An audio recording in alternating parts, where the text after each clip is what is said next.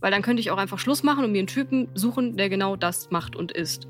Das will ich Mhm. aber nicht, weil ich will Viktor haben und nicht irgendjemanden, der meinen Erwartungen zu 100% entspricht, so ein Roboter oder so. Aber ich habe mich auch wirklich ganz oft schon gefragt, was müsste er anders machen, damit ich damit zufriedener wäre. Hallo, herzlich willkommen zu Stahl aber herzlich.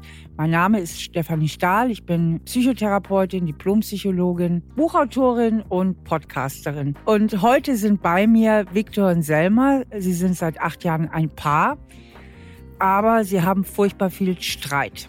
Sie sind sehr, sehr unterschiedlich in ihrem Wesen und haben deswegen eine ganz spezielle Dynamik. Und ich möchte den beiden dabei helfen, ihre persönlichen Muster besser zu erkennen, damit sie nicht immer so aufeinander knallen. Ja, hallo, herzlich willkommen, Selma und Viktor. Ihr hattet ja eine kleine Anreise hierher. Ich steige immer so direkt ein ins Thema. Was war euch denn diese Reise wert? Welches Problem? Soll ich anfangen? Fang ruhig an. Okay. Ich darf du sagen? Klar. Okay. Also ich habe dich durch Leon Winscheid kennengelernt, hatte Mhm. dann deinen Podcast äh, Stahl aber herzlich mitbekommen und auch die Folgen angehört. Also wir sind sehr lange zusammen, seit acht Jahren. Und es kriselt aber sehr. Mhm. Und dann habe ich gedacht, es ist vielleicht mal eine Chance für uns, Mhm. vielleicht dem Problem mal auf den Zahn zu fühlen. Weil wir Okay. beide eigentlich, also wir wissen, was die Probleme sind, aber wir können nicht wirklich konkret die Probleme formulieren. Also schon, aber mh, wir wissen nicht, wie wir sie lösen sollen. Also Okay. wir stehen uns beide so ein bisschen selber im Weg, weil wir beide eine Störung haben. Also es ist tatsächlich eine diagnostizierte Störung. Ich habe äh, eine emotionale Instabilität und Viktor wurde mit ADHS, also er weiß es eigentlich auch schon lange, aber offiziell so richtig diagnostiziert seit letztem September. Mhm. Und das erklärt auch im Nachhinein eine Menge, aber bis dahin ist natürlich auch eine Menge schiefgegangen. Okay. Wollt ihr das einfach mal so ein bisschen konkret schildern, eure Probleme, dass man sich so vorstellen kann, was los ist? Also eure Beziehungsprobleme und da könnt ihr ja gerne das ADHS oder die Instabilität Mhm. mit einfließen lassen. Einfach mal so erzählen. Vielleicht auch anhand einer typischen Situation. Das macht es auch oft leichter. Ja, ist halt oft so diese Sache bei uns, dass dadurch, dass wir so durch diese Krankheit, sage ich mal, also es ist ja eine, aber dadurch, dass wir so krank sind, haben wir ein bisschen verschiedene Art mit Problemen umzugehen. Und es ist dann auch ein bisschen schwierig, da so diesen, diesen Einklang zu finden für uns, dass wir beide das gemeinsam angehen und nicht jeder so ein bisschen so seinen Versuch's einfach noch konkreter. Mach einfach mal eine typische Situation, wo ihr Zoff hattet und wo du sagst, das ist typisch. Ja, es ist zum Beispiel so, dass ich dann, wenn wir uns gestritten haben, sagen, wir haben jetzt wegen uns irgendwas gestritten, dann ist zum Beispiel die Selma halt schlecht gelaunt, die möchte am besten gar nicht darüber reden, die möchte dann erstmal für sich sein, Mhm. mal ein bisschen Zeit für sich haben. Ich bin da dann zum Beispiel anders, ich möchte dann das sofort klären. Und ich Mhm. möchte dann halt gerne nicht diese Stimmung zwischen uns haben. Ich möchte dann halt diesen, also ich, ich praktisch übe ein bisschen Druck aus, sozusagen, dass wir das jetzt gemeinsam lösen. Du hältst das schlecht aus. Ja. Also du genau. hältst schlecht aus, dass sie dann im Grunde so ein bisschen auch weggeht von dir. ja auch generell schlechte Stimmung kann, kann ich Mhm. nur schwer ertragen. Irgendwie, das ist, kommt wahrscheinlich aus meinem Großwerden, wie ich erwachsen geworden bin. Aber ähm, genau, das ist dann halt so ein Problem von mir einerseits, dass ich da so, ja, Problematik habe, ein bisschen die Stimmung mal so sein zu lassen, wie sie ist. Mhm. Das klingt jetzt noch Noch ist es nicht Harmlos. so kompliziert. Selma, willst du was dazu erzählen? Ich finde, dass die Streits sich immer sehr einbrennen in meinen Kopf. Also ich, ich, keine Ahnung, ich denke, das hat auch viel mit meiner Kindheit zu tun, dass viele Dinge sich bei mir einbrennen. Konkretes Beispiel ist Geschenke. Viktor mag es unheimlich gerne, mir viel zu schenken und ich habe das Gefühl, ich muss dann gleichziehen. Zum Beispiel, weil dann so Sprüche fallen wie, ja, ich habe dir viel mehr geschenkt und willst du wissen, wie viel meine Geschenke gekostet haben? Mhm. Und dann habe ich das Gefühl, wenn ich halt das dem, ihm nicht gleich tue, dann ist es halt nicht so viel wert. Und ja, das führt dann halt zu Streitereien, dass ich zum Beispiel letztes Jahr zum Geburtstag viel zu viel geschenkt bekommen habe, ihm gesagt habe, ich will das alles nicht haben, weil ich dann einfach das Gefühl habe, ich muss es ihm gleich tun. Und ich fühle mich auch einfach dann zu überschenkt. Und das, das war ein riesiger Streit zwischen uns beiden, weil er nicht verstehen konnte, weil er wollte mir einen Gefallen tun, aber hat mir ja eigentlich keinen Gefallen getan und war dadurch gekränkt. Das sind so eigentlich Banalitäten, die völlig ausarten. Und wie er sagt, also ich habe für mich einfach irgendwann, also dass ich weiß, dass ich emotional instabil bin, das weiß ich noch nicht so lange. Das weiß ich erst seit einem Jahr. So wirklich. Ungefähr. ungefähr. Und wie macht Ja. sich das bemerkbar? dass ich viel zu schnell in Emotionen reinrase. Also diese Zeit, die er sagte, die brauche ich tatsächlich. Und weil ich weiß, dass ich dann impulsiv werde. Ich sage Dinge, die ich vielleicht gar nicht. Doch, die meine ich zwar dann schon, aber die will ich dann nicht sagen in dem Moment, weil es unvernünftig ist. Und ich bin einfach nicht nur wütend, ich bin super wütend oder super traurig. Mhm. Super glücklich ist nicht schlimm, das ist okay. Also die, die andere Seite finde ich gut von der Störung, aber die negative Seite. Und das war ich dann auch sehr, wie sagt man das? Ich, ich rede halt viel auf dich ein. Und Oh. du kannst das dann halt nicht so richtig wechseln, weil dein Gehirn das dann nicht, nicht Ich, ich bin kann. nicht so schnell im Schalten Ja. zwischen der Stimmung bei uns. Ja, und ich habe das- das dann oft auch so, dass ich dann mal nachtragend bin. Also nicht unbedingt immer extrem langen Zeitraum oder so dann, aber ich habe das dann schon mal, dass ich einen Tag lang halt auch schon mal schlechte Laune habe und ich weiß, dass ich das, dass das blöd ist und ich will das auch gar nicht so an ihr auslassen, aber ich glaube, das mache ich dann unterbewusst, dass ich das so ein bisschen einfach diese Stimmung diesen Tag trage und dass es dann halt alle so ein bisschen runterzieht. Also, wenn ich euch richtig verstehe, ist euer Punkt oder euer Problem, ihr streitet euch zu oft und auch oft wegen Kleinigkeiten Mhm. und ihr könnt den Streit aber auch schlecht managen. Weil mein Managing ist, dass ich einfach sage, okay, lass mich jetzt erstmal in Ruhe. Ich muss erstmal mit meinen Emotionen klarkommen, weil ich weiß, dass Streiten in dem Moment überhaupt nichts bringt. Weil bringt wirklich gar nichts. Also das, nee. Da hat sie recht. Und, und er rennt halt hinterher und will dann auch unbedingt jeden Streit lösen. Also das, keine Ahnung, Beispiel, ich habe morgens meistens schlechte Laune, wenn ich keinen Kaffee hatte. Und er ist dann immer angepisst davon, dass ich schlechte Laune habe. Jetzt hab doch keine schlechte Laune, meh, meh, meh. Und ist dann richtig angesickt. Und statt einfach zu sagen, okay, ist gut, Mhm. will er jeden einzelnen Streit geklärt haben. Es fällt ihm sehr schwer, einfach mal zu sagen, okay, Okay. Also zwei Punkte. Der erste ist, Selma hat recht, dass es in dem Moment nichts bringt, weil, das hat was mit unserem Gehirn zu tun, starke Emotionen unser Lösungswissen blockieren. Na, das heißt, wenn du auf Zinne bist, Mhm. Oder ihr beide, wenn ihr richtig sauer seid, blockiert das eure Vernunft. Ja. Das heißt, den Streit fortzusetzen ist komplett sinnlos Mhm. und die Strategie radikal zu unterbrechen ist die richtige Strategie. Das kann ich einfach ganz klar von der Hirnphysiologie so sagen. Das zweite ist, es ist jetzt ein paar Mal angeklungen, Viktor, du hältst die Stimmung schlecht aus und du hältst es ganz schlecht aus, ja, vielleicht so ein Gefühl zu haben wie, die Selma mag mich jetzt nicht oder die lehnt mich ab oder irgendwas ist da, ich sag's mal so, du nimmst vieles ziemlich persönlich, ist das richtig? ja, ich denke schon. das hast du früher auch immer getan. Also Ja. ja, als ich, wenn ich also sauer auf andere Menschen war, also Menschen missverstehen mich häufig. Also ich weiß, ich wirke immer wütend, aber ich bin's eigentlich nicht in echt. Mhm. Und das hat er ganz, ganz früher, als er mich noch nicht so gut kannte, immer auf sich bezogen. Es hat sehr lange gedauert, bis du das, bis du das verstanden Ja, das hast. ist halt so ein ja. bisschen halt wieder diese, diese Zwist halt unserer Zustände, finde ich, weil einerseits gut, ich nehme halt Dinge persönlicher, als ich sie eigentlich vielleicht nehmen sollte.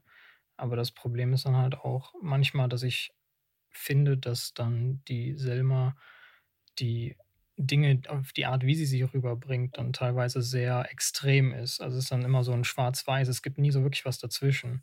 Zum Beispiel diese Situation, wie sie jetzt gerade meinte, mit dem morgens, dass es ihr schlecht geht. Das ist im Prinzip gar kaum so, dass ich da was sa sage.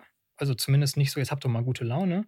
Wenn, dann formuliere ich jetzt einfach nur, ist alles okay? Oder so. Sowas, sowas frage ich. Mhm. Und wenn sie dann sagt, ähm, ja, dann belasse ich es auch dabei. Aber das ist dann halt natürlich so, wenn man schon davon ausgeht, zu wissen, wie der andere das meint, dass man das so für sich selber so weiterspinnt und so denkt, ah ja, okay, jetzt will er wieder darauf hinaus. Oder Ach so, du meinst, sie unterstellt dir dann Sachen. auch nicht immer, also ich will das jetzt nicht immer sagen, aber es ist halt oft so, dass ich glaube, dann gesagt wird, ah, okay, der ist immer so, also muss das ja jetzt wieder so meinen. Mhm. Ich habe ja, Also da hast du manchmal so das Gefühl, du stehst auf verlorenem Posten. Also ich verstehe das so. Du hattest früher die Neigung, ein bisschen mehr rumzubohren mit der morgendlichen schlechten Laune. Und Mhm. jetzt hast du das Gefühl, jetzt darf ich noch nicht mehr mehr Piep sagen, weil sie sofort denkt, ich würde wieder genau, es übertreiben. im Prinzip ja. Kann ich bestätigen. Ich tue mich schwer damit, weil er hat sich sehr viel verändert, das muss man sagen. Also er hat wirklich viel da, dafür getan, sich zu verändern. Sehr viel zum Positiven. Aber ich kriege einfach die alten Verhaltensmuster von ihm nicht aus meinem Kopf. Also für, für, für mich ist er immer noch der alte Viktor, den ich schon vor vier Jahren, vor fünf Jahren, vor sechs Jahren kannte. Ja, aber dann steht er ja wirklich auf verlorenen Posten. Manchmal ja, in dem Moment schon. Das stimmt tatsächlich. Was kann er machen? Er kann ja nicht mehr machen, als sich verändern. Und wenn du immer noch mit dem Viktor von vier Jahren kommunizierst, dann. Das ist genau das Problem. Das ist das, was wir nicht wissen, wie wir es lösen sollen. Also tatsächlich ist es auch so, wir waren mal getrennt, anderthalb Jahre. 2018 waren wir getrennt.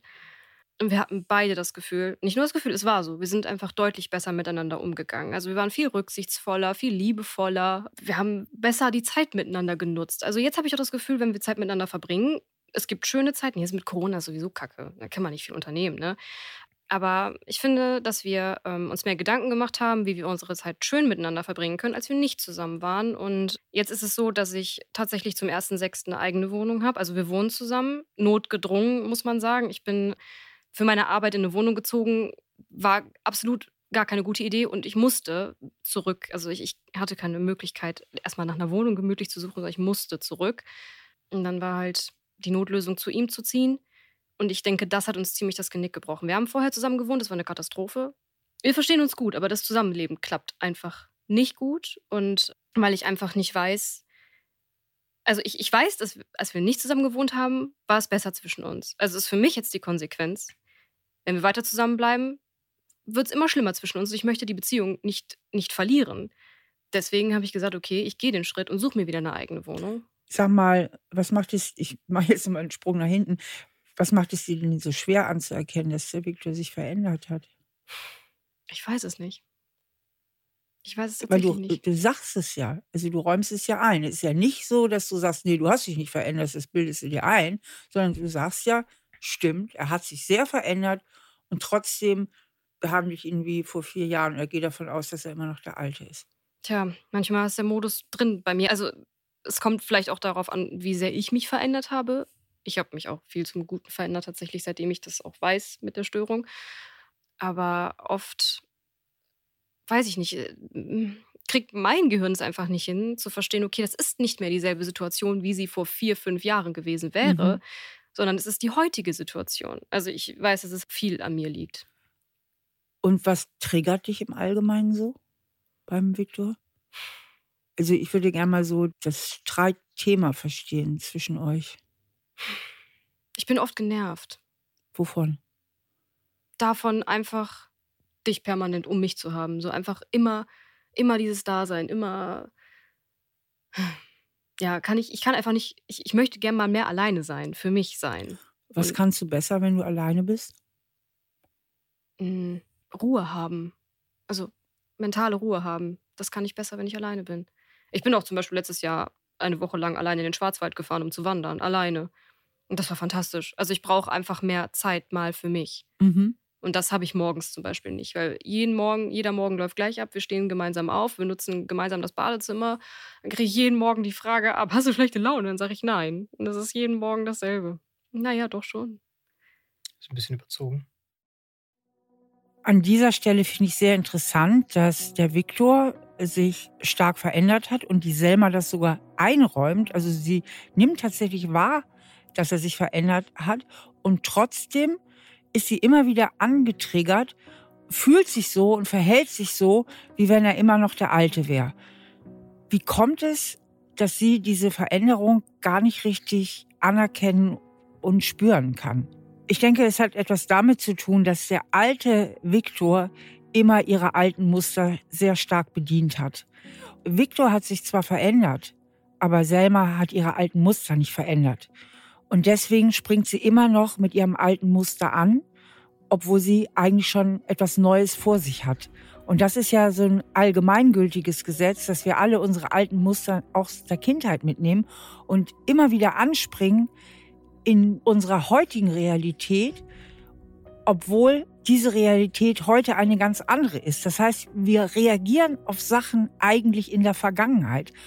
Und das macht Selma nicht nur grundsätzlich mit ihrer Vergangenheit, sondern auch mit ihrer Vergangenheit allein in Bezug auf Viktor. Okay, also irgendwie, äh, Selma, höre ich da so raus, dass du dich innerlich nicht so gut abgrenzen kannst. Kann das sein? Abgrenzen von was? Stimmung, Erwartungen. Ja, Erwartung ist, auch, Erwartung ist auch ein ganz großes Thema. Also ich habe auch nie das Gefühl, dass ich ihm als Freundin wirklich gerecht werde. Und das hat auch viel mit früher zu tun. Tatsächlich, weil er hat früher Sachen gemacht, die er auch jetzt einsieht, absolut beschissen waren. Das, was unter anderem auch halt ein großer Trennungsgrund war. Also erstmal spürst du sehr viele Erwartungen. Ja. Und zweitens hast du das Gefühl, die kann ich nicht erfüllen. Ja, definitiv. Also ich weiß, dass, es, dass er, was das angeht, wirklich sich verändert hat und dass er das auch versteht, was, was früher ein Problem war. Er erkennt es an, aber dennoch hat es bei mir einfach eine riesige Wunde hinterlassen. Also es gibt. Es das gibt, äh, legt aber irgendwie jetzt mal die Vermutung nahe, ich weiß, ich, ich sag's dir einfach mal, du sagst, ob da was dran sein kann, dass du sowieso irgendwie ein Thema im Umgang mit Erwartungen hast. Sehr. Sehr. Ja. Das äh, zieht sich durch meine ganze Familie, mit der ich auch deswegen gar keinen Kontakt mehr habe, außer mit meiner eigenen Mutter. Mit der habe ich auch mal Real Talk angefangen, so dass ich halt die emotionale Instabilität habe und dass, äh, dass ich auch mich sehr oft nicht geliebt gefühlt habe und immer das Gefühl hatte, ich muss ihr hinterherrennen und genau das tun, was sie will, damit sie mich lieb hat. Mhm. Oder meine letzte Arbeitsstelle, ich habe jetzt zum Glück die Arbeitsstelle auch gewechselt, aber ich hatte einen Chef, der nie zufrieden mit mir war und es hat mich extremst runtergezogen. Also das war halt auch gleichzeitig mit der Situation, wo ich aus, der, aus dieser einen Wohnung raus musste und zu ihm gezogen bin. Also ist dieses Gefühl, ich muss deine Erwartungen erfüllen, damit ich geliebt werde, so ein roter Faden in deinem Leben? Absolut, ja. Also ich, ich, ich durfte nie ich selber sein um mhm. akzeptiert zu werden. Also ich hatte immer das Gefühl, ich muss mich so benehmen, wie andere es gerne hätten und habe es zum Beispiel nie verstanden, weil ich halt eben schon natürlich seit immer meine Störung habe. Da habe ich natürlich auch viele Freundschaften vergeigt und habe es nie verstanden, warum Leute von mir weggegangen sind. Ihr benutzt so oft das Wort Störung. Das ist ja die emotionale Instabilitätsstörung. Ja, also das ist ja die offizielle Bezeichnung. Ich würde ne? mir das Wording abgewöhnen. Also äh, sag doch einfach diese Eigenart haben. Okay. weil mit Störung. Mh, mm, vertiefst du sowas Pathologisches. Mhm. Also erstmal finde ich das nicht gut fürs Selbstwertgefühl und zweitens ähm, eine Störung, das hört sich dann auch immer so festgeschrieben an. Das ist ja auch etwas, was, was du verändern kannst, ja. Mhm. Ich würde dir empfehlen, das Wort Eigenart zu benutzen. Was dein ADHS betrifft, das ist eigentlich keine Störung, das ist einfach nur, dass dein Gehirn ein bisschen anders gebaut ist. Und ADHSler haben auch viele gute Fähigkeiten, die andere Leute nicht haben. Also da würde ich auch mal den Krankheits- und Störungsbegriff mal aus dem Vokabular streichen. Mir war es hier nochmal wichtig, diesen Störungsbegriff anzusprechen, weil das ist mir schon von Anfang an im Gespräch aufgefallen. Sie haben es ja eigentlich sogar so eröffnet. Wir haben beide eine Störung. Victor hat gesagt, ich habe eine Krankheit. Dabei ist ADHS im Grunde genommen keine Krankheit, sondern einfach nur eine Andersartigkeit des Gehirns. Auch bei Selma ist es so, ja, das heißt offiziell emotional instabile Persönlichkeitsstörung. Ich finde diesen Störungsbegriff hier auch ein bisschen unglücklich. Das hat eben so seine zwei Seiten. Die gute Seite ist, sie können sich natürlich besser verstehen. Denn gerade wenn man weiß, aha, das ist ADHS, was ich da habe, und deswegen bin ich in diesen, diesen und diesen Situationen immer so und springe da so an, dann kann ich es natürlich auch besser verändern oder kann eine andere Haltung dazu gewinnen. Das gleiche gilt für Selma. Auf der anderen Seite verführt oder kann eben dieser Störungsbegriff oder dieser Krankheitsbegriff auch dazu verführen, dass man sagt, ja, so bin ich eben und ich kann nicht anders. Und dass man sich vielleicht dann auch ein bisschen darauf ausruht oder einfach auch resigniert, obwohl es gar nicht nötig wäre zu resignieren. Nach dem Motto, da kann man ja eh nichts machen.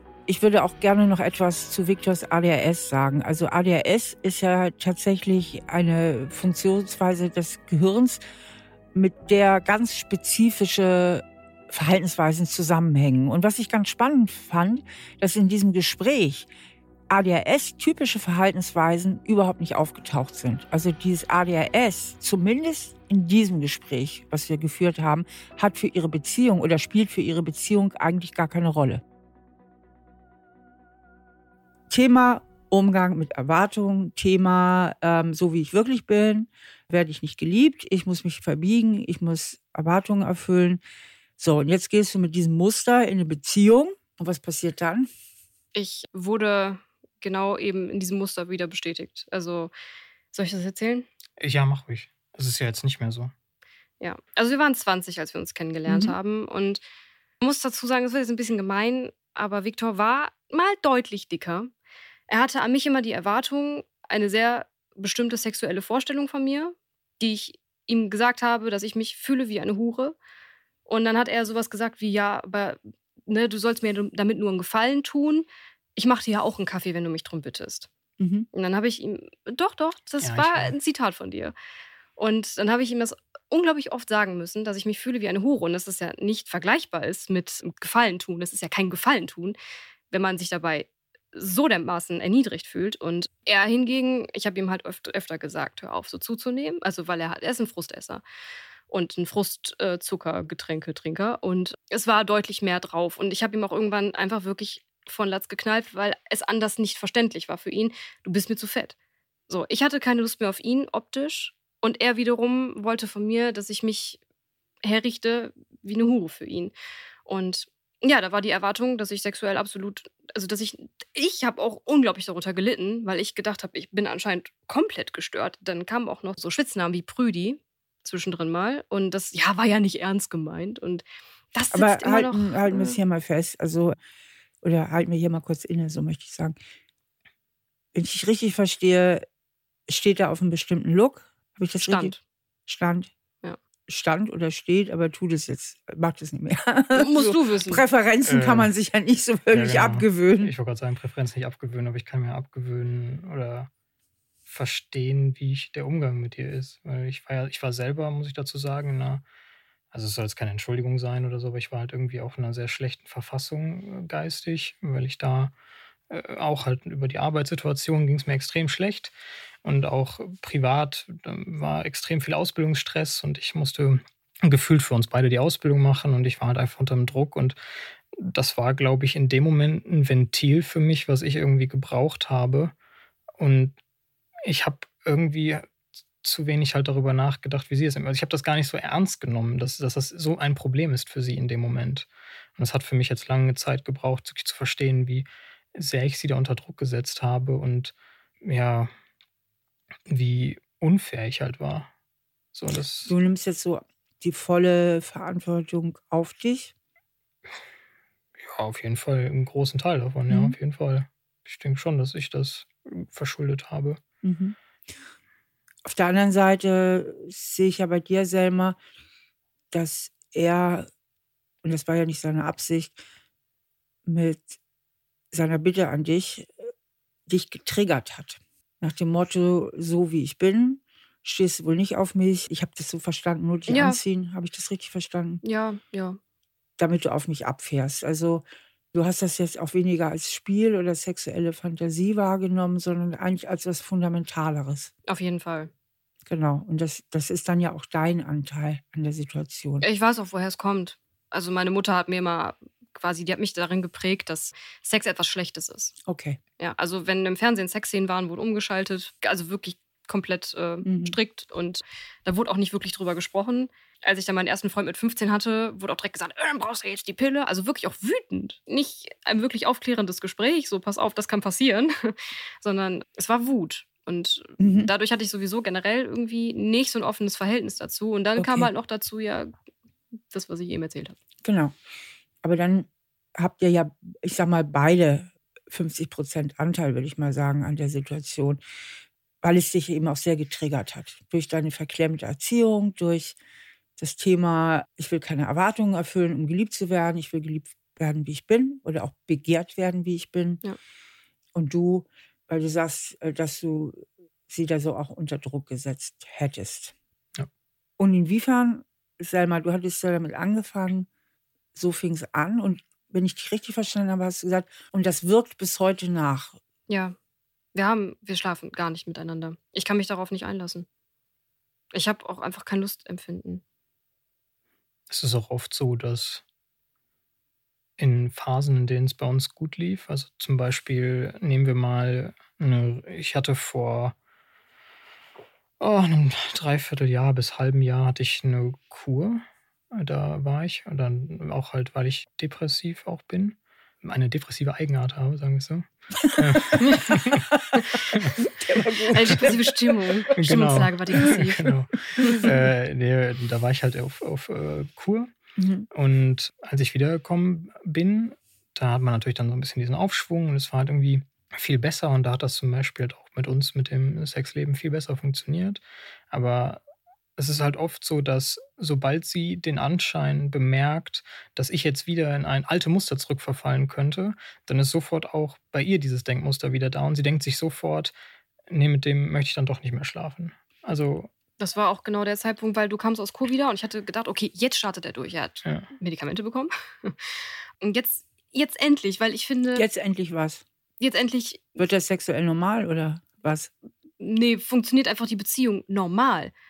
Generell die Beziehung einfach normal. Weil bei ihm ist auch viel aus der Vergangenheit, was er dringend aufarbeiten sollte, denke ich, dass das viel auch noch ausmacht. Also es ist nicht nur das ADHS, sondern auch viele Verhaltensmuster halt aus der Kindheit geprägt, wo ich der Meinung bin, dass es helfen würde, auch im Alltag, nicht nur für die Beziehung. Also ich will das nicht für mich, sondern ich will das eigentlich für ihn, dass er viel aufarbeiten soll. Genau, du kamst halt aus der Kur wieder und jetzt dachte ich, okay, jetzt hat er die Motivation gefunden, da weiterzumachen und sich weiter zu erforschen und zu ergründen und zu verstehen und dass das einen positiven okay. Einfluss auf die Beziehung hat. Ganz kurz, wie fühlst du dich gerade, Viktor, wenn sie so redet, du musst viel aufarbeiten und. Äh, ja, ich, ich weiß nicht, ich kenne das Ganze ja jetzt schon so irgendwie. Also ich weiß, ich glaube, ich, glaub, ich habe das irgendwie so akzeptiert. Ist halt, ja, ist halt blöd, dass es so ist, wie es ist. Also du sitzt ja so ein bisschen wie so ein Opferlamm, also so jemand, der das der Prügel gewohnt ist. Ja, so will ich das jetzt auch nicht ausdrücken. Ja, aber das fällt mir schon bei dir auf. Du hast eine, eine hohe Bereitschaft, Sachen zu dir zu nehmen, weil sie sagt ja eigentlich, du bist der Patient und du solltest dich mal gerade biegen. Und du hast eben auch dieses sexuelle Thema fast 100 Prozent zu dir rübergenommen. Ist das so, dass du so sagst, so ich bin an vielem schuld und mit mir stimmt da grundsätzlich etwas nicht oder? Generell zu mir als Person glaube ich ja. Also ich bin halt auch äh, groß geworden, da in einer Situation mit Stiefvater und so weiter, typische schlechter Stiefvater-Situation sozusagen. Und da hat man halt viel Ärger bekommen und halt auch viel für Sachen, die man nicht verstanden hat. Warum, warum habe ich dafür Ärger gekriegt? Das war ja nichts. Und dann irgendwie sickert das dann halt irgendwann so ein. So, das ist meine Schuld. Ich, ich bin da komplett dran schuld, der Erwachsene, sozusagen die Autoritätsperson, die muss ja recht haben, die weiß ja. Gut, wie genau so kommst du mir vor. Ich hab, mir ist es so aufgefallen, mit welcher Geduld du das so hinnimmst, ja. ja. Das passt, ja. Austeilen kann aber auch. Ja, ich kann auch austeilen ein bisschen, ja. Du also, aber auch. Selber. Ich weiß. Ja, ja noch besser. Als ich, mache, ich, mache viel, ich mache viele Vorwürfe, ja, das stimmt. Ja. Ich sage ja, ich bin immer wütend. Das ist so mein, mein roter Faden, immer Wut. Also das Erste, was mir mal so als Mini-Intervention zu euch einfällt, ist, es wäre ziemlich cool, wenn ihr euch vornehmen würdet, dass jeder nur für seine eigenen Tür erstmal kehrt. Denn ihr bringt ja, wie ihr beide sagt, freimütig und offen, wie ihr seid, beide ein Päckchen mit. Mhm. Und ich glaube, jeder kennt sich ja auch ganz gut und weiß ja, äh, wo die Stellschrauben sind. Weil das führt natürlich immer zu fatalen Verstrickungen, wenn man sagt, du musst dich ändern, nein, du musst dich mhm. ändern und so weiter und so fort. Das ist meistens nicht so sehr zielführend. Ja, das ist es. Also ich muss auch sagen, wieder ein Vorwurf. Ich hatte das schon mal vorgeschlagen, dass wir eine Paartherapie suchen, letzten Dezember, weil das da halt wirklich der Tiefpunkt war, wirklich kurz vor Trennung, wo, ich da, wo er dann auch gefragt hat, ja, willst du alleine wohnen? Und ich tatsächlich das erste Mal laut ausgesprochen habe, ja. Und dann habe ich gesagt, wie wäre es, wenn wir eine Paartherapie machen? Da kam nie irgendwie nochmal das Thema auf. Und dann hatte ich ja gesagt, ich hatte einen Podcast gehört und ich habe auch erstmal alleine geschrieben. Nicht ihm davon erzählt, sondern erstmal alleine geschrieben, um überhaupt zu gucken, okay, lohnt sich das jetzt überhaupt, das ganze Thema wieder anzufangen. Und dann habe ich ihm das gesagt, dass wir durchaus eingeladen sind. Und dann kam erstmal wieder eine Woche nichts. Von allein. Ich habe gesagt, ne, denk darüber nach, ob wir das machen sollen, weil es ist natürlich auch Also Schritt, du bist ne? eigentlich immer so diejenige, die immer so am Tun und Mengen ist. Ich versuche viel zu initiieren, ja. Mhm. Und du bist eher so ein bisschen der passive Typ. Ja, ich brauche halt auch, finde ich, manchmal meine Zeit. Mhm. Weil jetzt gerade dadurch, dass ich ja gern viel gleichzeitig in meinem Kopf vorgeht, brauche ich halt manchmal diese Zeit für mich, um mir das halt durch den Kopf gehen zu lassen. Weil ich meine, natürlich will ich, dass das bei uns besser wird. Und ich denke halt auch, dass eine Paartherapie da eine gute Sache ist, auf jeden Fall. Aber meine Frage an mich war jetzt zum Beispiel in dem Fall, muss ich das als Podcast machen oder reicht es, wenn ich dafür einfach bei uns bleibe? Wir machen das dann da. Mhm. Ja klar, und Podcast ist ja auch so eine Exposition. Ne? Also, ja, genau. Genau. Und da habe ich halt. Äh, ist ja nicht jedermanns Sache.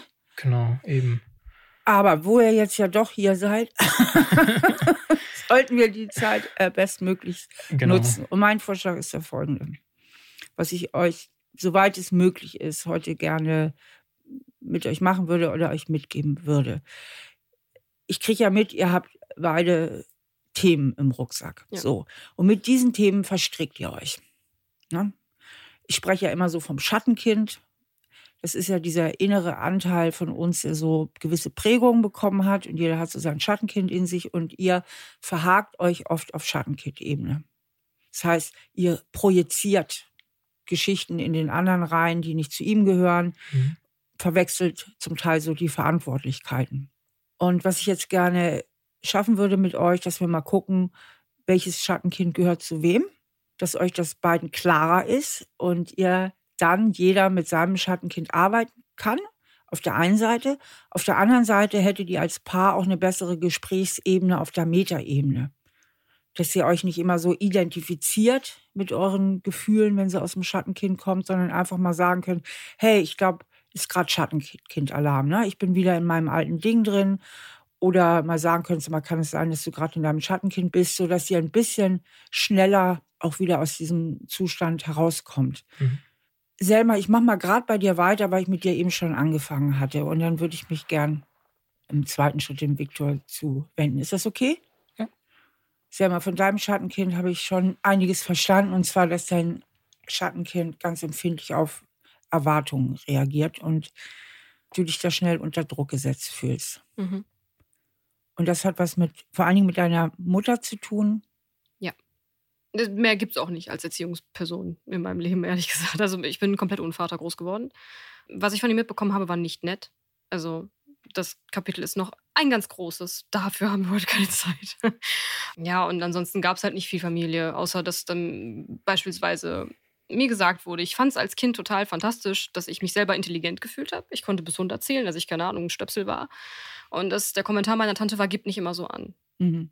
Also so. immer schön so ein bisschen abgewertet. Total, ja. Das ist auch bis heute noch so. Also selbst als ich Abi gemacht habe, habe ich denen sogar gesagt, ich finde es blöd, dass ihr nicht einmal nachfragt. Ja, interessiert uns nicht, dass du Abi machst. Solche Sachen habe ich halt ständig abbekommen. Es war meine komplette Jugend, Kindheit bis heute. Und dass ich dann gesagt habe, okay, ich breche den Kontakt einfach ab, weil das bringt gar nichts. Ich, ich mache mich damit nur kaputt. Und nur weil es zufällig meine Verwandten sind, heißt es nicht, dass ich mit dem was zu tun haben muss. Ja, gesunde Wut. Wut auf jeden Fall. Genau, das hast du ja auch gesagt. Du ja. bist ja auch viel wütend. Ich höre ja. auch deine Wut. Also dich macht das stinksauer. Total, ja. ja. Ja. Gut, die Wut hat ja auch was wahnsinnig Lebendiges. Also die andere Möglichkeit wäre Resignation. Also du mhm. bist das Gegenteil von Resignation. Du bist eher so eine Kämpfernatur. Absolut, ja. Mein ganzes oh, du guckst schon, dieser Blick. Ja. Schon, oh, wenn das jetzt die Hörer sehen können, dieser Kampfblick. Wow. Oh. Ja, krass. Ja. Wir können ein Foto beifügen. Oh, die Augen funkeln. Okay, und das Thema deiner Wut ist Grenzen verteidigen. Ja. Grenzen verteidigen, nochmal Grenzen verteidigen und genau. Ja. An mir wurde immer rumgemäkelt. Immer, immer rumgemäkelt, ja. Ja. Das nervt. Natürlich nervt das. Ja. So. Und das, das ist ein großes Thema, ne? Und jetzt stelle ich mir so vor, mit dir in einer Beziehung, also eine Beziehung kommt ja nicht ganz ohne Erwartungen aus, sie kommt nicht ganz ohne Kritik aus. Also sonst müsste man ja immer auf Zehenspitzen um dich herum tappen, ja. um Madame bei Laune zu halten. Ne? Das ist auf jeden Fall schwierig. Das ist wie Minenfeld, ja. Genau. Ah, du siehst es aus selbst. Mhm. Ja, natürlich. Also auf der einen Seite will ich, dass, mir, dass man mir auch sagt, wenn ich falsch liege oder mich blöd benehme. Auf der anderen mhm. Seite fällt es mir dann auch schwer, das dann, das in dem Moment einfach anzunehmen und zu sagen, stimmt, du hast recht. Ja. bei mir geht erstmal der Verteidigungsmodus an. Genau. Also es, es, passiert durchaus in letzter Zeit, dass ich mal sage, okay, du hast recht. Stimmt. Das, ja. das lerne ich gerade. Okay. Ja. Und du wirst natürlich eine Neigung haben aufgrund deiner Prägung, weil du da ja schnell getriggert bist und das eine alte Kindheitswunde ist, mit Kanonen auf Spatzen zu schießen, nehme ich mhm. an. Ja, oft. Ja, also es sind auch Sachen, wo ich, wo ich wütend werde, die es nicht wert sind. Im Nachhinein denke ich mir, mein Gott, das war viel zu viel Energie für die Kleinigkeit. Mhm. Aber das weiß ich halt im Nachhinein erst. Ne? Mhm, mh. Weil in meinem Gehirn ist direkt pum, alles oben, alles auf Rot. Und das geht dann erstmal nicht mehr so schnell runter. Okay ich frage mal so ein bisschen provokativ. Hat der Victor eigentlich eine Chance, es auch richtig zu machen bei dir? Ich habe mich das so oft gefragt. Ich habe so oft gedacht, was muss er verändern, damit ich damit zufrieden bin? Und ich weiß es nicht. Ich will auch keine, keine Erwartungen setzen und sagen, du musst das machen, weil dann könnte ich auch einfach Schluss machen und mir einen Typen suchen, der genau das macht und ist. Das will ich Mhm. aber nicht, weil ich will Viktor haben und nicht irgendjemanden, der meinen Erwartungen zu 100% entspricht, so ein Roboter oder so. Aber ich habe mich auch wirklich ganz oft schon gefragt, was müsste er anders machen, damit ich damit zufriedener wäre? Und ich habe die Antwort noch nicht gefunden. Deswegen bin ich heute hier. Heißt das selber, dass dir das selber nicht klar ist? Ja. Also ich, ich wüsste halt, ich weiß, was mich stört, aber ich weiß nicht, weil ich, ich selber merke ja immer, dass ich, obwohl, obwohl mir bewusst ist, ich weiß, dass er sich verändert hat und auch dem sich bewusst ist, weiß ich ja selber, dass ich immer wieder in die Vergangenheit zurückgehe. Und ich weiß nicht, wie ich das, das wie es bei Mhm. mir Klick machen soll. Ja, ich denke, du gehst ja doppelt in die Vergangenheit zurück. Du gehst ja nicht nur in die Vergangenheit eurer Beziehung, Mhm. sondern du gehst in die Vergangenheit deiner Vergangenheit. Mhm. Ne? Weil, also, wir werden es jetzt nicht schaffen, in diesem Podcast dein Schattenkind in all seinen Facetten zu verstehen. Aber nehmen wir mal diese eine Facette, die sicherlich auch ein sehr zentrales Thema bei dir ist. Das tiefsten Inneren das Gefühl hast, so wie ich wirklich bin, werde ich nicht geliebt. Ja. Und wenn ich geliebt werden will, muss ich deine Erwartungen erfüllen. Und jetzt, weil du ja rebellisch und nicht resigniert bist, kommt das nächste Thema, ein Scheiß muss ich. Ja, Ne? Ein Scheiß muss ich. oft. Kannst mich mal. Ja. Ne? Wenn du das haben willst, geh woanders hin. So, zack. So, also du verteidigst mit all deiner dir zur Verfügung stehenden Wut deine Autonomie, Mhm. weil du hast die Schnauze voll von zu Hause. Keiner soll mehr an dir rumzuppeln, keiner soll dir mehr sagen, was du zu tun oder was du zu lassen hast, wie du auszusehen hast oder was auch immer, ja? Also du bist sofort in Kampfbereitschaft. Ja. Richtig? Ja. Okay. Ja, also vor allem nach der, nach der Geschichte, die ich gerade mit dem Sex erzählte, Ja. weil ich anfangs darüber nicht mit irgendwelchen Leuten gesprochen habe, weil ich dachte, okay, darüber Ja. redet man nicht. Bis ich das dann getan habe, also dahin, bis dahin war ich wirklich, okay, anscheinend stimmt was mit mir nicht. Und da habe ich mich mal nicht verteidigt, sondern ich habe nur gesagt, hör auf, ich fühle mich wie eine Hure. Ja. Bin sehr in mich gegangen. Und dann, als ich von anderen Leuten, Freunden, Freunden erfahren habe, okay, das ist wirklich nicht normal, was er da gerade macht, da habe ich gemerkt, okay, anscheinend bin ich gar nicht so falsch im Kopf. Und dann habe ich angefangen, mich zu wehren. Mhm. Und dann ging es halt wirklich bergab. Ja, ich möchte mal das Begriff normal oder unnormal völlig rauslassen. Gerade, ich meine, beim Sex ähm, Klar. machen viele Sachen Spaß, die in Anführungsstrichen nicht normal sind. Also es ist halt seine Fantasie und ich denke, dein Anteil ist schon da auch, Selma, dein Schattenkindanteil, dass du wieder getriggert worden bist in Mhm. diesem Thema, so wie ich bin, reiche ich nicht, ne? Ja. So. Und du hättest das, ich sag's mal so aus meiner Sicht, auch wesentlich entspannter sehen können. Aber weil du dein Schattenkind mitbringst, bumm, Mhm. knallt das sofort rein, ne?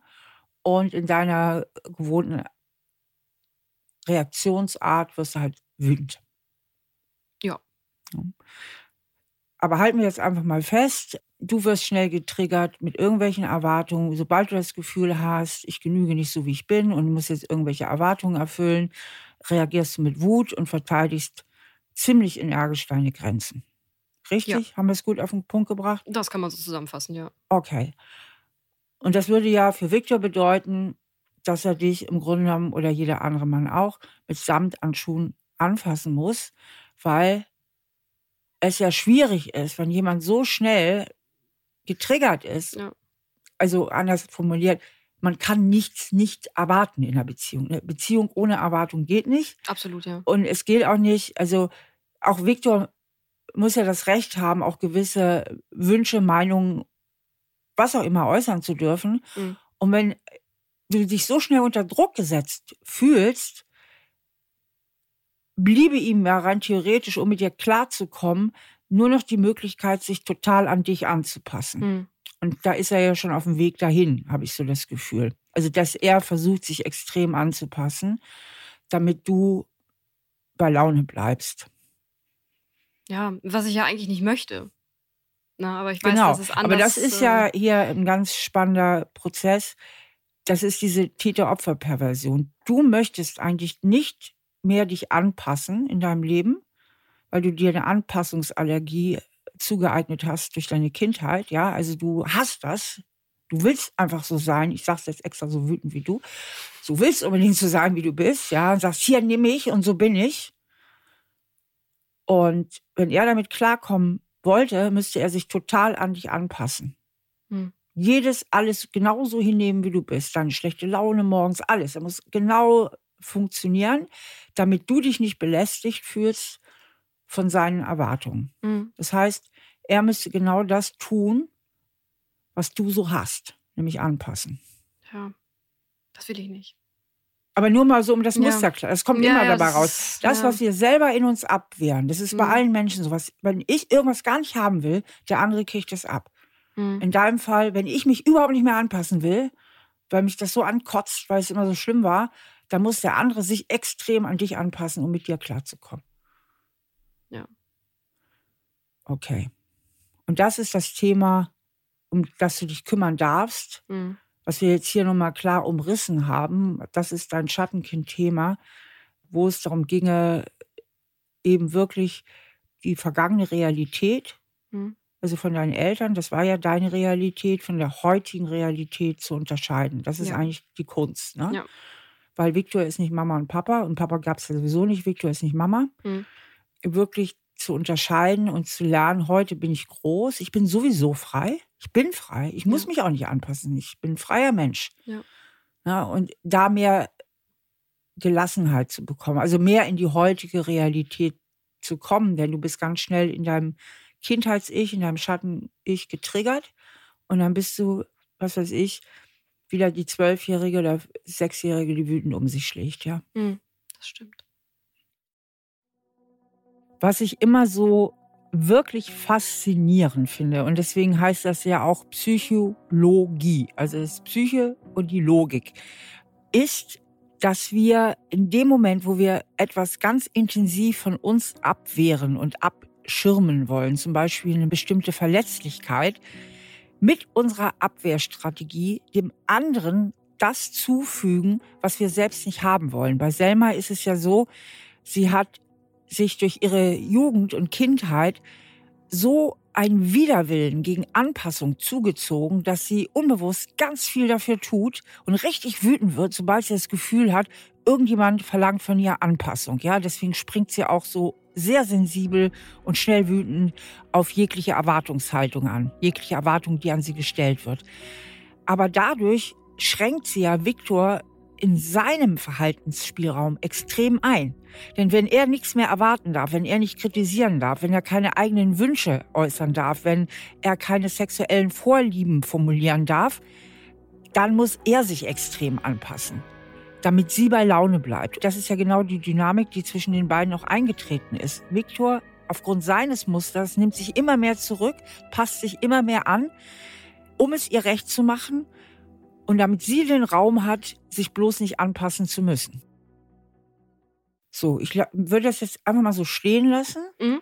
und würde gern mal den Blick auf Viktor richten. Was ist denn dein Thema, Viktor? Also ich habe schon gehört, du bist Harmonie. Ja, bedürftig sozusagen. Sehr bedürftig, ja. Also ich, ich kann halt. Es ist nicht so, als ob ich nicht streiten könnte. Aber wenn ich kann, dann gehe ich dem aus dem Weg. Mhm. Also Du hast ja eine gute Trainingspartnerin. Genau. ja. Ja, wir können uns, also es war auch am Anfang schlimmer auf jeden Fall. Dann, als wir gerade so zusammengekommen sind, da habe ich eigentlich so vor allem gekuscht, eigentlich so ein bisschen. Und dann, wenn was aufgekommen ist, dann habe ich dann halt direkt so gesagt, ja, okay, ist gut. Mhm. also du bist, das hatte ich ja eben schon festgestellt, mhm. du hast eine unheimlich hohe Bereitschaft, die Schuld auf dich zu nehmen. Mhm. Und dann ist wenigstens Ruhe. Genau, so, so bin ich groß geworden. Meine Eltern haben sich sehr früh geschieden. Ich glaube, da war ich so zwei Jahre alt. Also ich bin für mich selber eigentlich ohne Vater groß geworden. Also diese, diese typische Rolle des Vaters, finde ich, hat mir persönlich gefehlt.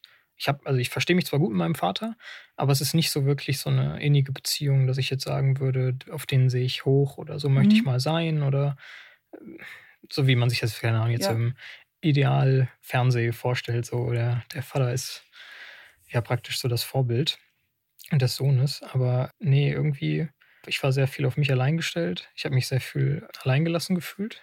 Und ich wurde halt auch immer durch meinen, der dazugekommen ist, meinen Stiefvater, wurde ich immer sehr, ja, es gab so extrem drakonische Maßnahmen für alles. Egal was ist, ich bin schuld und ich muss sofort die härteste Strafe überhaupt kriegen. Und deine Mutter hat dich nicht beschützt? Nein. Die hat sich nicht vor Die- den ich, gestellt? ich, ich, ich bin mir halt nicht sicher, ob es jetzt ein Nicht-Bemerken ist oder ob sie selber darunter gelitten hat. Also, problematisch ist auch bei mir halt, dass ich irgendwie viel aktiv verdrängt habe. Also ich erinnere mich nur noch wenig an meine Kindheit, Mhm. nur noch an ein paar Schlüsselsituationen. Und ähm, ja, dementsprechend kann ich echt nicht sagen, wo meine Mutter da war. Also Auf jeden Fall war sie nicht da. sie, nicht so, wie ich es mir gewünscht hätte. Nee. Genau. Also sie hat, sie hat sich nicht vor dich gestellt. Sie Genau. hat überhaupt diesen Mann gewählt Ja. und hat dich ja eigentlich, wenn man es mal klar auf den Punkt bringt, verraten da. Ja. Wichtig Also- ist vielleicht nur, dass dein kleiner Bruder noch aus dieser Ehe entstanden ist. Ja, ich habe halt noch einen kleinen Bruder, der halt mit besagtem Stiefvater entstanden ist. Und der war natürlich dann halt das Heiligtum sozusagen für diesen Stiefvater. Also noch anfangs, als sie noch zusammen waren. Mittlerweile sind die auch geschieden. Mein kleiner Bruder versteht so langsam, dass das auch nicht der wahre Vater ist. So, also dass es nicht, dass kein guter Vater ist. Genau, aber irgendwie, keine Ahnung, ich war halt immer auf mich allein gestellt und sobald was war, war es meine Schuld. Ich denke schon, dass ich da am von meinen Brüdern am meisten auch unter der Situation leiden musste. Weißt du, was so deine typischen Glaubenssätze sind? Also was so deine innersten Überzeugungen sind? Ich glaube, dass ich viel Leuten gerecht machen muss. Das, so, so denke ich Ich viel. muss es allen recht machen. Und ich bin Ja. schuld, muss ja ein zentraler Satz sein. Ja, auch. Ja, denke ich schon. Ich glaube, wichtiger ist irgendwie so, dass ich es den anderen recht machen muss. Also, Ja. also so- ja, sobald halt irgendeine Situation ist und ich merke, da passt irgendwas nicht, irgendwie jemand ist aufgebracht oder so, dann denke ich sofort, wie kann ich die Situation verbessern, Ja. selbst wenn ich darunter irgendwas von mir opfer. Okay, also, Also- und das heißt aber eben auch, und das hatte ich eben ja schon am Anfang des Gesprächs festgestellt, als es um diese sexuellen Präferenzen Mhm. ging, dass du so eine tiefe Überzeugung hast, ich bin zu 100 Prozent eigentlich auch für die Beziehung verantwortlich. Also alle Anteile liegen bei mir. Viel auf jeden Fall. Viel, ja. ne? Also im, aus meiner Sicht ist viel von mir abhängig, wie ich mich verhalte. Genau, es hängt es von mir ab. mache.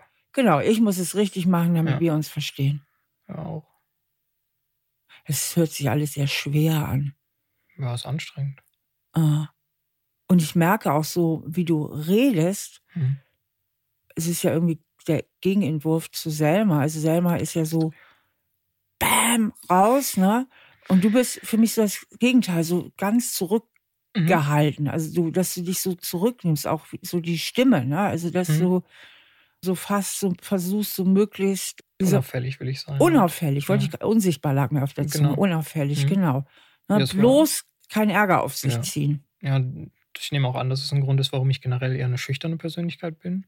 Also zumindest in einem Kreis, der mir unbekannt ist. Ja, Und halt auch generell nicht gerne im Mittelpunkt stehe. Ja. Also ich, Könnte ich, ich fühle mich, fühl mich direkt unwohl, ja. ja, ja. Also- Also du lebst eigentlich voll in der Defensive. Ja. Das heißt, deine ganze Motivation ist darauf ausgerichtet, nicht anzuecken, nicht Ja. auf Ablehnung zu stoßen Ja. und irgendwie angenommen zu werden.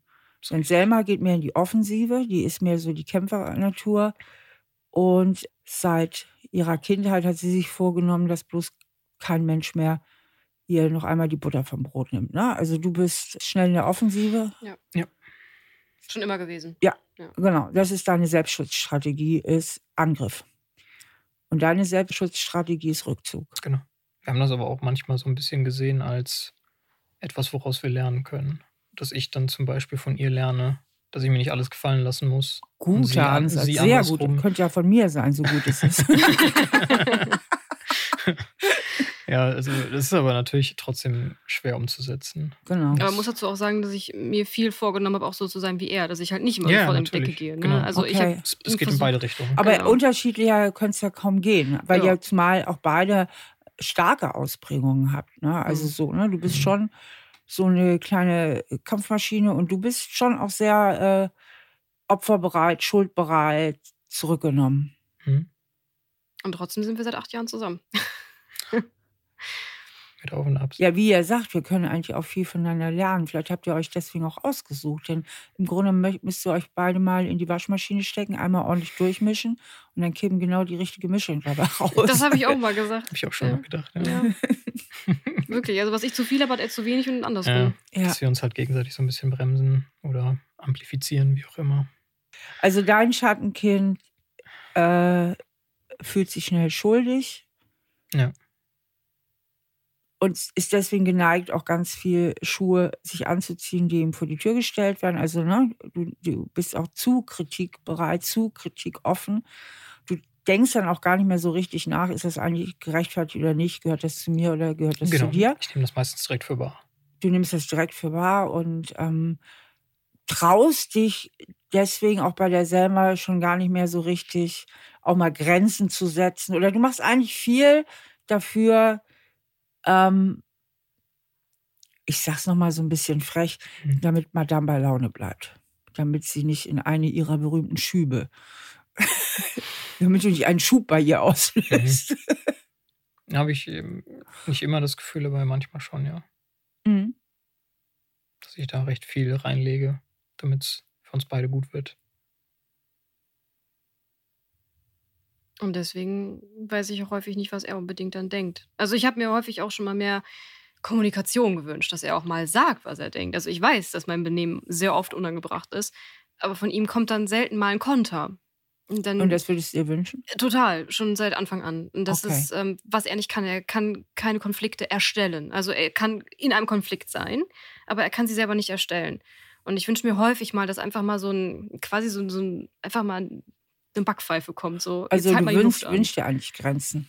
Schon, ja, klar, weil ich auch nicht weiß, was er denkt. Ne? Das ist halt das Schwierige, weil ich habe meine Denkstrategien, er hat seine Denkstrategien, ich äußere meine Denkstrategien, nur er nicht so viel.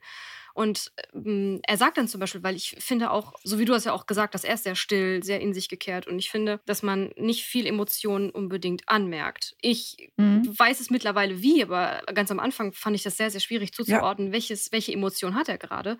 Und ich kann nicht wissen, bist du gerade wütend, weil der ist Ja. selten wütend. Ich habe ihn noch nie richtig, sel wirklich selten mal richtig wütend Dann muss erlebt. es ja, ist- du bist ja auch aggressionsgehemmt, ne? Muss Ja. ja sein bei dem Ja, Programm, weil sonst alles andere wäre ja zu gefährlich. Ja, mich macht wenig wütend. Das würde ich mir wünschen. Damit ich einfach mal verstehe, was er denkt. Also überhaupt. Einfach mal äußern, was du denkst. Weil ich kann halt nicht in deinen Kopf reingucken, ne? so gut wir uns auch kennen. Aber Ja, also bei dir wäre es ja wichtig, dass du mehr Zugang zu deinen Emotionen auch von Wut bekommst. Klar.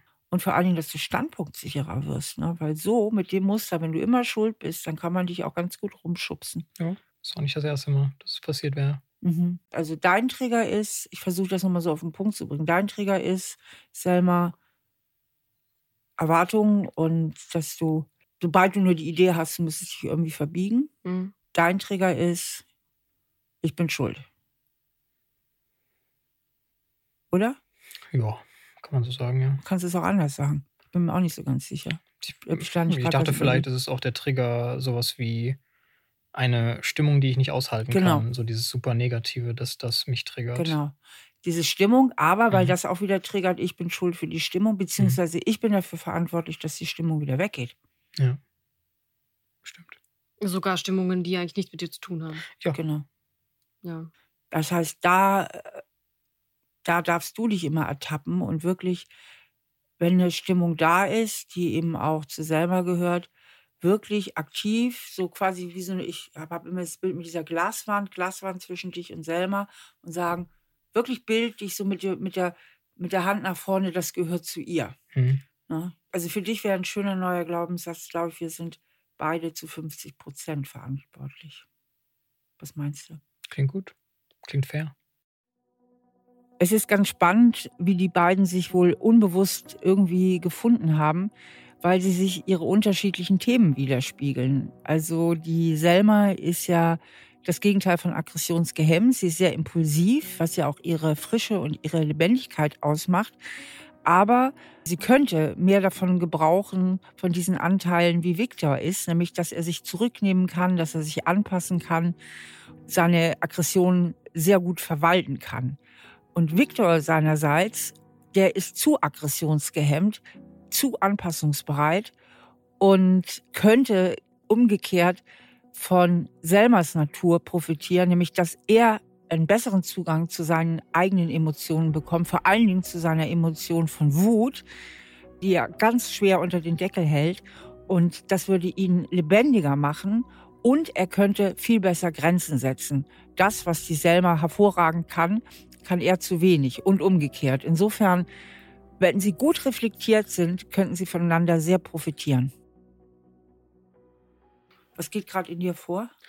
Ich, ich freue mich vielleicht. Schwer zu sagen. Ich habe das Gefühl, dass es mir so ein bisschen Aufschwung gibt, sodass ich nicht vielleicht, vielleicht nicht alles mein Versagen war. Du redest wieder so, wie wenn du es kaum glauben könntest.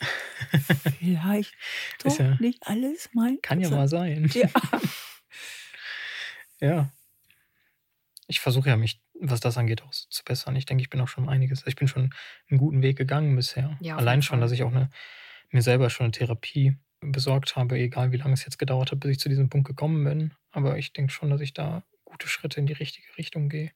Und also ich bin auch bei weitem nicht mehr so, dass mich jetzt, dass ich gar keinen Standpunkt mehr von mir praktisch äh, ver vertreten könnte. Mhm. Also das mittlerweile geht es besser. Ich ertappe mich öfters mal, dass es zum Beispiel gerade in so Situationen mit, ich nenne es jetzt mal mit Autoritätspersonen, mhm. sagen wir mhm. mein Chef oder was weiß ich was, gerade da habe ich das Problem oder auch meine Familie. Mhm. Gut, aber das, die ist ja vorbelastet auch noch. Halt. Also, mhm. da ertappe ich mich immer wieder, aber ich denke, dass ein bisschen Zeit kriege ich das irgendwie hin. Ja, es ist nicht nur Zeit, sondern wirklich wichtig, dass du dir stärkende Glaubenssätze mhm. zurechtlegst, wie ich darf eine eigene Meinung haben, ich darf meine Gefühle fühlen, ich darf auch wütend sein. Dass du auch stärker mit deinen Gefühlen tatsächlich in Kontakt gehst. Mhm. Und was dir sehr helfen kann, dass du mal übst, in Argumenten zu denken. Ich sage immer, Argumente sind die Brücke zur Standpunktsicherheit. Weil du reflexartig bist du schuld. Ja. Und wenn du in diesem Schattenkindgefühl abrutscht, ja. dann blockierst du natürlich ja. rational, weil, wie gesagt, wie am Anfang des Gesprächs, starke Gefühle blockieren den Verstand. Und die Frage, ob das überhaupt richtig ist und welche Argumente eigentlich dafür sprechen, gar nicht mehr auftaucht. Kannst du mir ein Beispiel dafür geben? Ich kann mir das gar nicht so richtig vorstellen, wie das wenn dir irgendwas vorgeworfen wird, ja, ja. oder du irgendwo kritisiert wirst oder ja. dass du dann mal überlegst, zumindest in dem Moment, wo du dich wieder ein bisschen beruhigt hast, ja. Welche Argumente sprechen eigentlich dafür, dass das stimmt und wie sehe ich das und was sind okay. meine Argumente? Okay, okay, verstehe. Ja. Denn Menschen, die sehr konfliktscheu sind wie du, die sind schlecht im Argumentieren, weil sie es nie geübt haben, weil sie immer reflexartig klein beigeben. Mhm. Und gerade dieses Argumentieren, das kann dir aber auch zu einer Standpunktsicherheit verhelfen. Und um das zu üben, kannst du auch mal alte Konflikte durchgehen und überlegen, wenn ich jetzt mal das rational sehe, so ein bisschen nüchtern, was sind eigentlich die Argumente, die für den anderen sprechen und was sind die Argumente, die für mich sprechen? Also, mhm. dass du das einfach mal so ein bisschen trainierst und übst. Okay. Und du selber, für dich ist so wichtig, immer wieder Etappen umschalten, Etappen umschalten, Etappen umschalten, weil du ja. ähm, so schnell getriggert bist. Ja. Ja, das stimmt. Also ich, ich weiß es halt auch selber und ich möchte das auch nicht. Also es hat lange gedauert, das zu erkennen, dass es so ist. Ja. Weil ich halt, ich bin in einem Umfeld groß geworden, wo das normal war, dass man immer direkt wütend ist und schreit. Also schreien tue ich nicht mehr, zum Glück. Also schreien habe ich komplett irgendwann abgelegt. Aber das war halt normal für mich. Und das zu erkennen, dass es eigentlich nicht der normale Weg ist. Also jetzt sind wir wieder bei normal und unnormal, ne? Aber ja. Ich würde noch einen Schritt vorher ansetzen, sei mal du regst dich oft über Dinge auf, die nicht nötig wären. Absolut. Weil du sie durch deine Schattenkindaugen siehst. Ja. Ne? Also wenn, wenn er irgendeine Erwartung oder irgendeinen Wunsch hat, dann ist es nicht zwangsläufig ein Angriff auf deine Autonomie. Und dann heißt das auch nicht, dass er dich nicht liebt, wie du bist. So, so ne? Also dass du wirklich da immer wieder auch in dein Erwachsenen-Ich gehst, die Situation mal von außen betrachtest. Mhm und ich frage, ist das jetzt wirklich so oder sehe ich gerade wieder alles und höre ich gerade wieder alles durch mein Schattenkind? Es gelingt mir auch häufiger. Also wir hatten mal vor einiger Zeit einen Streit, wo ich ihm auch gesagt habe, jetzt halt mal die Luft an, ist gerade, ich kann gerade einfach nicht anders, lass mich einfach mal gerade in Ruhe. Und dann hat er sogar auch gesagt, okay, ich lasse dich jetzt in Ruhe. So, und danach hat sich das dann auch. Das ist ein Tipp, den würde ich dir auch geben, weil die, die Selma, mhm. die ist dann so in Rage, dann ist ihre Vernunft blockiert. Lass sie laufen und dann geh wieder raus aus deinem Schattenkind, mhm. lass die Verantwortung los. Sag, das ist jetzt auch ihr Thema, es ist ihre Wut. Mhm. Wir sind 50-50 und ich bin nicht dafür da, Selma alle Erwartungen zu erfüllen und dir die Sonne vom Himmel zu holen. Ja, Okay. Also wirklich ganz stark in diesen Situationen an diesem Schuldding arbeitest. Ja, okay. Und auch nicht reflexartig und automatisiert ständig Schuld auf dich nimmst, nur damit Frieden ist. Ja? ja. Weil du hast ja gehört, sie will ja sogar, dass du mal Grenzen zeigst. Sie will ja auch wissen, wo du stehst. Vor allem, wenn ich wirklich im Unrecht bin. Also, wenn es wirklich irgendwas ist, wo ich absolut falsch liege, dann ist es durchaus gerechtfertigt. Aber es ist halt, was man lernen muss, ne? ja, mittlerweile mache ich es ja schon. Das stimmt. Also wenn ich da irgendwas sehe, was mir nicht gefällt an ihr, dann sage ich ihr das auch. Mittlerweile ist es schon besser. Ja, schon. Okay, also halten wir mal fest, ihr seid sowieso schon auf einem guten Weg. Ihr habt mehrfach dieses ganze Gespräch betont, dass mittlerweile irgendwas besser ist. Und wie geht es euch jetzt mit diesem Gespräch? Gut. Ich habe neue Ansatzpunkte. Dinge, wo ich weiß, okay, da kann man, weil was mir halt fehlt, ist zu wissen, okay, wo setzen wir an? Wir wissen, was, was das, was das Genau. Problem ist, aber wir wissen nicht, wie wir es lösen können. Und äh, Und jeder kann nur bei sich anfangen. Und das Ja. war ja mein Rat von Anfang Ja. an. Kehrt vor eurer eigenen Tür. Also, wo möchtest du jetzt kehren, Selma? Also, was nimmst du dir vor, wenn du hier rausgehst? weiterhin öfter ertappen und dann dementsprechend reagieren und nicht einfach der Emotion freien Lauf lassen und ihm wieder einen Vorwurf nach dem anderen machen, sondern mal in mich gehen und mich ertappen und zu sagen, okay, das ist gerade nicht notwendig und das ist auch einfach nicht wahr. Genau. Also für dich ist halt wichtig, dass du merkst, nehme ich wieder irgendwas von ihm auf Mhm. und, und meine, also mein Schattenkind denkt wieder, ich müsste mich jetzt verbiegen, ich müsste Erwartungen erfüllen, weil das ist dein alter Film, ne? Mhm. Ja. Dass du dich wirklich dabei ertappst und wieder in die heutige Realität kommst. Und dadurch auch die Wut eigentlich im Vorfeld schon regulierst. Was Mhm. du auch machen kannst, und das ist so ein Rat eigentlich für alle, für jedes Schattenkind, äh, zu antizipieren. Also mal zu gucken, was sind meine typischen Trigger, die Mhm. wirklich mal in die Zukunft zu visualisieren, weil es ist ja eigentlich immer nur Thema und Variation. Und dich ein bisschen zu wappnen, Mhm. dass du nicht jede einzelne Situation wieder neu entscheiden musst. Mhm. Dich einfach mal ein bisschen zu wappnen. Ja. Du weißt doch, was da kommen kann. Du weißt doch genau, wo du wieder getriggert bist. Das nenne ich immer Meta-Haltung, dass du dir so eine Meta-Haltung zurechtlegst und dir ein für alle mal klar machst, ne, dass du da deine wunden Punkte hast und ganz schnell überreagierst. Mhm. Dann merkst du es nämlich auch schneller, wenn du in der Situation bist. Das mit den Erwartungen war mir gar nicht so klar. Mit den Erwartungen, ja, das ist ein ganz wichtiger Punkt. Ja. Viktor, wie gehst Ja. du hier raus?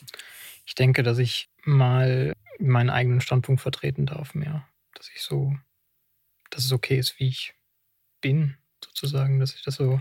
Kannst du den Satz noch mal ein bisschen mit mehr Inbrunst? Ist das okay? genau. Du darfst das sagen. Darf ich das? Los, raus damit. Ja, es ist, es ist okay, dass ich, dass ich so bin, wie ich bin. Und ich kann das auch vertreten oder soll lernen, das zu vertreten. Und dass ich mich nicht ändern soll, nur damit ich anderen Leuten besser passe. Genau. Nicht so kuschen. Genau. Ja. Genau. Also das, wogegen sie sich so wehrt, Hm. ja, mit Händen und Füßen, ich verbiege mich nicht, ich kusch nicht, ne? ich mache mein eigenes Ding, ist das, was du so ein bisschen lebst. Und da habt ihr so eine ganz krasse Passung irgendwie, auf eine ganz krasse Art und Weise. Also ihr Ja. seid so einmal von beiden das Gegenteil, aber da Ja. liegt natürlich auch eine super Chance bei euch.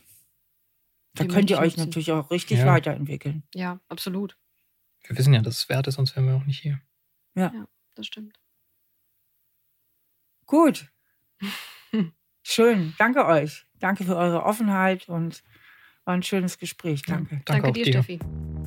Ja, das war wieder ein sehr interessantes Gespräch für mich und wie bei all meinen Klienten und Gesprächen lerne ich auch jedes Mal wieder ein kleines Stückchen hinzu. Mir ist nochmal so deutlich geworden, was so unterschiedliche Dynamiken auch wirklich bewirken können, wie Menschen sich unbewusst gegenseitig spiegeln und wie wichtig es ist, seine eigenen Anteile zu reflektieren, denn ansonsten passiert es mir ständig, dass ich meine Anteile auf den anderen projiziere und den anderen dafür verantwortlich mache, dass die Beziehung so läuft, wie sie läuft, oder eben auch viel zu viel der Verantwortlichkeit zu mir rübernehme und mich selber 100 Prozent dafür verantwortlich fühle, dass die Beziehung funktioniert.